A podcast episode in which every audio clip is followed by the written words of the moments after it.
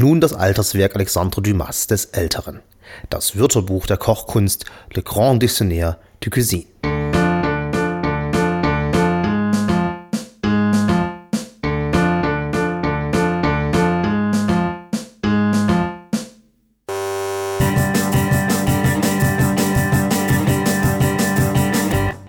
Ich habe Hunger,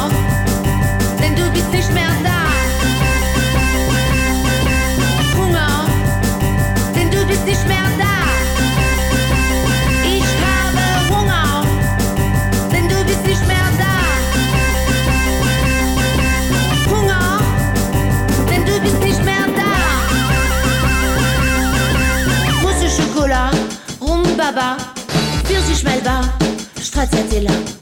Papayas, Luftschokolade, Ananas, Zuckerwatte. Ich habe Hunger,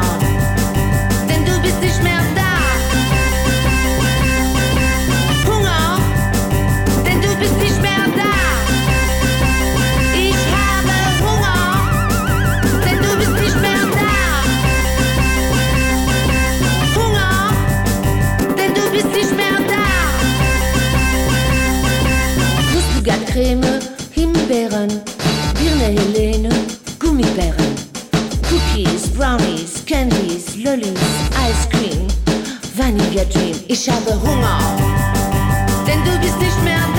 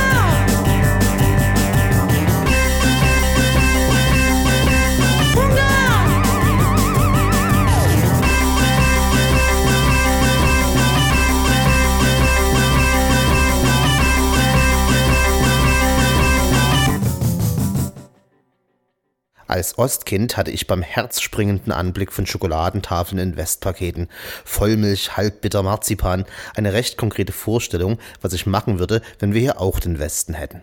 Ich würde mir in meinem Bücherregal eine Reihe freihalten, die ich mit 10 bis 20 verschiedenen Schokoladentafelsorten bestücken und ständig gefüllt halten würde. Aufgestellt wie Reklambücher würde ich mit dem Finger darüber streichen und mich köstlich mit der Entscheidung quälen, welche Sorte denn heute meinen Abend versüßen solle. Bei Preisen von einer Mark pro Tafel und einer, weil zu köstlich zwar nie beweisbaren, aber vermuteten wochenlangen Haltbarkeit von Westschokolade erschien mir das das logischste Ding zu tun. Nun hat man den Westen und kauft doch immer das Gleiche, nicht nur in Schokoladendingen, wo man der soeben beschriebenen Opulenz der Möglichkeiten aus gesundheitlichen Gründen entsagen mag, nein, auch der Gemüseladen an der Ecke hält zwar sommers wie wintern 20 bis 30 Gemüsesorten bereit, am Ende jedoch geht man mit Gurke, Tomate, Paprika nach Hause und macht Schopska-Salat. Der gewöhnliche Fleischereibetrieb gar hält uns alles, was nicht aussieht wie formgepresst vor, was unterhalb von Rinds oder Schweinen, Nacken, Rücken oder Lende vormals bebte, kommt ins Tierfutter oder nach Frankreich. Denn dort wird oben genannte Singularisierung des Einkaufsverhaltens der Legende nach nicht betrieben, denn, so sagt ebenso die Legende, hat ein jeder dort irgendwo in seiner Küche eine Ausgabe eines Werkes zu stehen, das ihm hilft, mit der schieren Auswahl an Ingredienzien etwas anzufangen. Alexandre Dumas des älteren Grand Dictionnaire de Cuisine, das große Wörterbuch der Kochkunst. Von wem? Alexandre Dumas, die drei Musketiere, fragte das Ostkind, der gleiche, der den Page-Turner meiner Kindheit schlecht hingeschrieben hat, wie soll ein Historienschreiber des 17. Jahrhunderts etwas zur heutigen Cuisine beizutragen haben? Nun, da vermischt sich Halbwissen um das Entstehen der Grand Cuisine mit der kindlichen Vorstellung, wie Romane geschrieben werden. Zwar spielt der Klassiker des bei Taschenlampenlicht unter der Bettdecke Lesens tatsächlich Mitte, Ende des 17. Jahrhundert und er basiert sogar auf den Erinnerungen d'Artagnans geschrieben um 1700 herum. Alexandre Dumas der Ältere, der das Tagebuch d'Artagnans zum Bestseller verarbeitete jedoch, lebte von 1802 bis 1870 und ist damit unmittelbarer Augenzeuge der sich entwickelnden Grand Cuisine im nachrevolutionären Frankreich. Diese entstand um die 18. Jahrhundertwende herum, als nach der Französischen Revolution sowohl dem Adel im Hexagon die Köpfe abhanden kamen, als damit auch den Edelköchen des Adels die Dienstherren. Arbeits- und einkommenslos begaben diese sich auf die Spuren des umverteilten Kapitals und landeten in den Zentren des Bürgertums Lyon, Marseille und vor allem Paris und eröffneten den bis dahin vorhandenen Boulangerien zur Konkurrenz Restaurants, wie sie genannt wurden, in denen als Novelle der Kunde nicht nur eine Sorte Bouillon bekam, sondern von einer Karte wählen konnte, was er denn heute zu essen wünsche. Das Äquivalent also zur friedlichen Revolution von der Schlager-Süßtafel zum Sarotti-Schokoladensortiment. Nachdem sich das Bürgertum im beginnenden 19. Jahrhundert hatte in den Restaurants das Geld aus der Tasche ziehen lassen und der eine oder andere korrupte Vertreter der neuen Oberschicht zu Geld gekommen sich einen der alten Hofköche persönlich hielt, begann, wie in allen nachrevolutionären Perioden, die Do-it-yourself-Bewegung das Niveau des herrschaftlichen Handwerks zu versauen. Alexandre Dumas übernehmen sie. Altersbildern nachzuurteilen, ausgestattet mit einem 150 Kilo Feinschmeckerleib, dem geschichtlichen Wissen eines Romanciers im Lebensherbst und einer gehörigen Portion französischem Gourmet-Chauvinismus, begann Dumas zwei Jahre vor dem Ende seiner Tage mit dem Aal ein Wörterbuch der Kochkunst zu schreiben. Im Anspruch weniger Humboldtscher Akademiker als alterskluger, leicht verschwatzter Onkel, der sich um den Faden nicht zu verlieren der Form des Lexikon bedient, schreibt Dumas 1000 Druckseiten in drei Bänden voll und keine davon ist langweilig. Akkuratesse oder enzyklopädische Verallgemeinerungen sind des Autors Sache dabei nicht. Eine Garzeitentabelle führt Zeilen wie Junge Gans, eine Dreiviertelstunde, Ferkel, zweieinhalb Stunden oder völlig ohne Mengenangabe wild, gerau 25 Minuten, als wäre sie in Zeiten industrieller Normproduktion geschrieben. Eine typische Beschreibung eines eher allgemeinen oder vielfältigen Gerichts wie Fleisch in Aspik enthält selbstverständlich Trüffel, selbst wenn man annehmen muss, dass auch in besseren Restaurants die eine oder andere Variante ohne den Edelpilz zugelassen wurde. Dem Leser erklärt werden Grundzutaten aus Flora und Fauna, immer im Duktus absoluter Gewissheit. Man hört den Autor fast vor sich, wie er in dröhnendem Bariton über die gehobene Augenbraue des Tischnachbarn hinweg schwadroniert. Von den Hühnern gibt es drei Sorten, das gemeine Haushuhn, das Migrin-Huhn, die Poulet à la Rein und das fette Huhn, das man vor allem am Spieß brät. Ja, das waren vier Sorten, aber wer will dem Mann an der Stirnseite der Tafel schon ins Wort fallen? Von den Enten gibt es übrigens 42 Sorten. Knochen enthalten Gelatine, Calciumphosphat und kein Osmazom. Was immer Osmazom ist, den Übersetzern war es nicht möglich herauszufinden, was damit gemein sein könnte, aber es ist im Fleisch, das am Knochen haftet, zu finden, im Knochen nie, sagt Alexandre Dumas. Ähnlich frei entzieht sich Dumas der lexikalischen Geflogenheit, wichtige gegen unwichtige Stichworte in ihrer Textmenge abzuwägen, wenn es zur Madeleine sowohl einer Sommerbirne als auch einer Pfirsichsorte, wie der Autor weiß, drei Seiten amüsanter Geschichten zu erzählen gibt, werden diese zum Besten gegeben. Die Kartoffel bietet Anlass für Stories über Admiral Walter Raleigh, der, so wird postuliert, diese im Jahr 1585 aus Virginia nach Europa brachte und das Schwein animiert zu philosophischem, philologischem, medizinischem und politischem Diskurs von Lyon über Neapel bis nach China.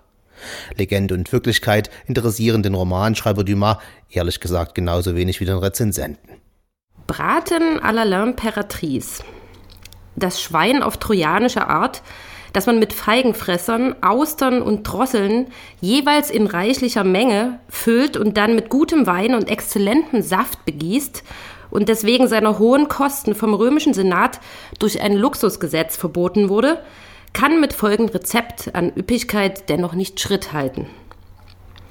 Man entnimmt den Kern einer Olive und ersetzt ihn durch ein Anchovy-Filet.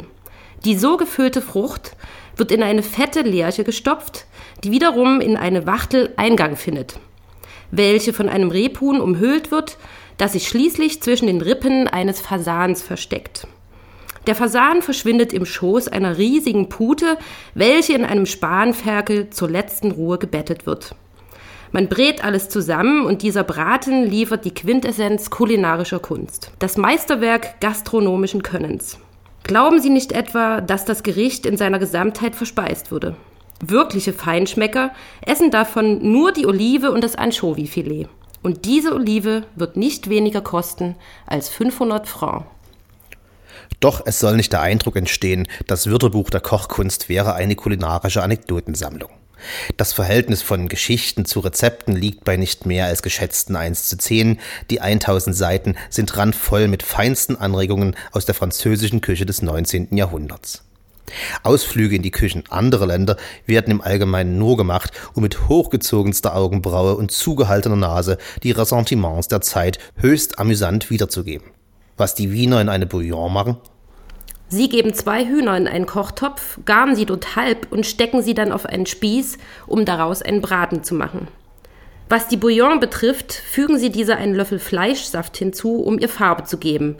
Und servieren Sie nicht heiß, was wenigstens eine gute Eigenschaft wäre, sondern lauwarm, was die Suppe schmecken lässt wie nicht ganz frisches Wasser.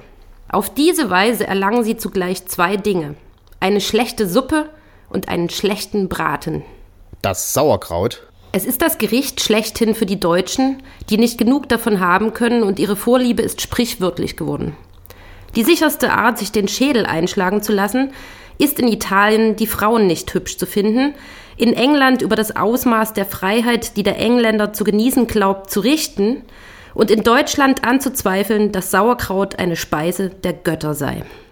Und geschrieben kurz vorm Französisch-Deutschen Krieg von 1870-71 gibt die folgende von Dumas erzählte historische Anekdote einen tiefen Einblick in Verständnis und Selbstverständnis der Erzfeinde.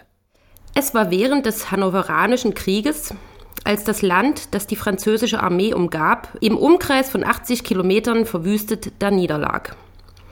Man hatte alle ostfriesischen Prinzen und Prinzessinnen, 25 an der Zahl, gefangen genommen, nichts vergessen, ein rechtsstaatliches Suite an Hofdamen und Kammerherren. Feldmarschall Richelieu hatte beschlossen, sich ihrer durch Freilassung zu entledigen, doch bevor er sie wirklich ziehen ließ, schwebte ihm vor, ihnen ein Souper auftischen zu lassen. Ein Gedanke, der seine für den Proviant verantwortlichen Offiziere zur Verzweiflung trieb. Wenn aber Monsieur Richelieu etwas beschlossen hatte, musste die Sache durchgeführt werden. Er versammelte alle verantwortlichen Offiziere. Meine Herren, was haben Sie in der Kantine, wollte er wissen? Eure Gnaden nichts. Wie nichts? Überhaupt nichts. Erst gestern habe ich vor meinem Fenster zwei Hörner vorbeiwandern sehen. Das ist wahr, Euer Gnaden. Es gibt einen Ochsen und ein paar Wurzeln. Aber was wollen Sie daraus schon machen? Was ich daraus machen will? Bei Gott das beste Souper der Welt natürlich. Aber Euer Gnaden, das wird niemals gehen. Wie? Das wird nicht gehen? Rüdiger, schreiben Sie den Speisezettel, den ich Ihnen diktieren werde, um diesen Schwachköpfen von Chelot die Arbeit zu erleichtern. Wissen Sie überhaupt, wie man einen Speisezettel schreibt, Rüdiger? Nein, Eure Gnaden, ich gebe zu. Lassen Sie mir Ihren Platz und Ihre Feder. Und nun setzt sich der Generalissimus auf den Platz seines Sekretärs und improvisiert ein klassisches Souper. Ein Menü, das Monsieur de la Poupelmière in seiner Sammlung aufgenommen hat. Hier ist es, wie es im handschriftlichen Original aufgezeichnet wurde. Speisezettel eines ausgezeichneten Diners nur mit Ochsenfleisch. Tafelschmuck. Das große Tablett aus vergoldetem Silber mit der Reiterstatuette des Königs, Statuetten von Duguesclin, Dunois, Bayard und Touraine, mein vergoldetes Tafelgeschirr mit Wappenrelief. Erstes Auftragen. Ragout mit gratinierter gebundener Rindsbrühe, vier Hors d'oeuvres, Gaumen von unserem Ochsen à la Sauce Saint-Meneu, kleine Pasteten von faschiertem Ochsenfilet mit Schnittlauch, die Nieren dieses Ochsen mit gerösteten Zwiebeln, Kuttelfleck mit Sauce à la Poulette und Zitronensaft. Statt der Suppe Ochsenhüfte garniert mit Wurzeln im Saft. Turnieren Sie die Wurzeln zu grotesken Formen der Deutschen wegen. Sechs Entrees. Ochsenschlepp mit Maronenpüree. Die Zunge als Ragout à la Bourguignon. Die Ochsenlieder à la Lestafoulat mit eingelegter Kapuzinerkresse. Die Nuss unseres Ochsen mit Sellerie gedünstet. Knusprige Ochsenfleischtäschchen mit Haselnusspüree. Röstbrot mit Ochsenmark. Hier muss es das Munitionsbrot tun. Zweites Auftragen. Gebratener Ochsenrücken. Sie werden ihn mit zerlassenem Mark begießen. Endiviensalat mit Ochsenzunge. Ochs à la mode mit Gelee Blonde gemischt mit Pistazien. Kalter Ochsenblutkuchen mit Jurançon-Wein. Irren Sie sich nicht beim Wein. Sechs Nachspeisen. Glasierte Steckrüben im Bratensaft vom Ochsen. Ochsenmarkpastete im Brotrand mit kandiertem Zucker. Aspik vom Bratensaft mit kandierten Zitronenschalen. Püree von Artischockenböden mit Saft und Mandelmilch. Hirnkrapfen im Bigaradensaft mariniert. Ochsengelee in Alicante-Wein und Verdun-Mirabellen. Wenn diese Mahlzeit durch irgendeinen unglücklichen Zufall nicht sehr gut schmeckt, werde ich den Herrn Marais und Roquelier eine Geldstrafe von 100 Goldpistolen von ihrem Sold abziehen. Geht hin und zweifelt nicht mehr. Richelieu. Die meandernde Auswahl der Stichworte im Wörterbuch der Kochkunst mag einerseits dem Gustus und Geschmack des Amateurenzyklopäden geschuldet sein, nichtsdestotrotz gibt sie einen faszinierenden Blick auf das, was es damals noch, schon und überhaupt gab.